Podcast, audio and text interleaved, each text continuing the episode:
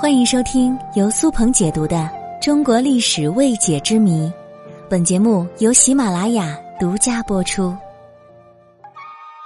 救人一命胜造七级浮屠，这句话常常出现在文学和影视作品中，人们对它称得上是耳熟能详。比如《西游记》第八十回中说：“救人一命胜造七级浮屠，快去救他下来，强似取经拜佛。”《警世恒言》第十卷中有“观人诧异，不忍之心，人皆有之。救人一命，胜造七级浮屠。”可是要问这句话的具体含义，恐怕还是有很多人说不明白。“救人一命，胜造七级浮屠。”这句话的本意是为死去的人造塔，不如救人一命的功德更大、更有意义。此语由佛教中而来。而浮屠并不是汉语中的原生词，是从佛教发源地印度引进，根据梵语语音而得来的。有两个印度梵语词汇的音译都是浮屠，一指佛祖释迦摩尼，意思即是佛陀。后来大概因“屠”字令人联想到屠宰等意思不太好的词语，而佛陀信奉人于世间慈心不杀生，从不杀得五福。后来就多用佛陀来表示释迦摩尼了。二是指佛塔的意思，本句话中的浮屠就是佛塔的意思。塔起源于印度，印度是佛教的发源地。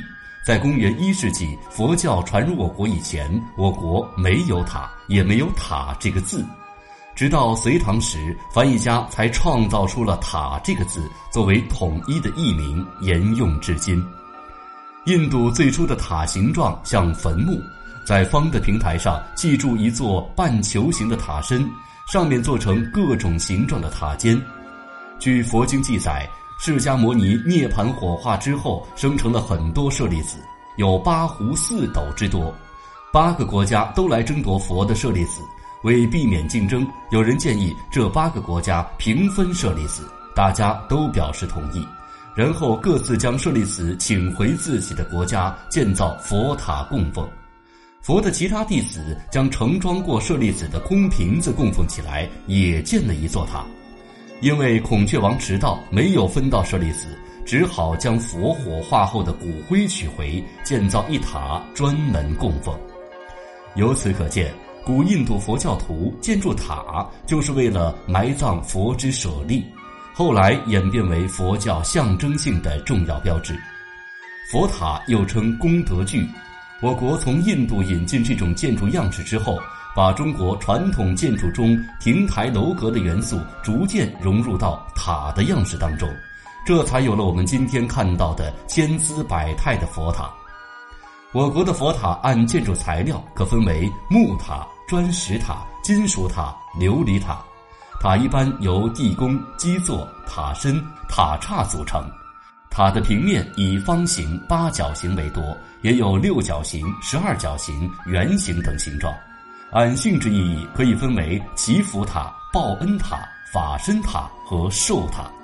塔的层数一般为单数，如三、五、七、九、十一、十三层。七级浮屠指的就是七层佛塔。在佛教当中，七层的佛塔是最高等级的佛塔。佛家以为七层的宝塔约为百公尺来高的大佛像，建了如此的大佛来供奉，功德是很大的。在印度文化中，七被看成神圣的象征，这可从佛经当中找到答案。佛经中常有七佛、七贤、七圣觉、七宝寺等。皆以七凸显诸佛、菩萨、大臣、财宝、塔寺等之神圣性。七并不是实指，而是表示数量之无限，引申为全部、圆满、彻底解脱之含义。《西游记》中有这样一句名言，叫“道化贤良，世化愚”。就字面来看，即道教能度化的是聪明人，而佛教度化的是普通人。佛教主张普度众生。强调通过度化世人，积极在实际生活中行善，来表达心灵世界的圆满。杀生是佛教的十恶之一，诸罪当中杀罪最重，诸功德中不杀第一。由于这些反对杀生、珍惜生命的理念，所以就有了所谓的“救人一命胜造七级浮屠”。无论是修建七层高的佛塔，还是落成百尺高的神像，都是莫大的功德，但却没有在危难时救助他人更有意义。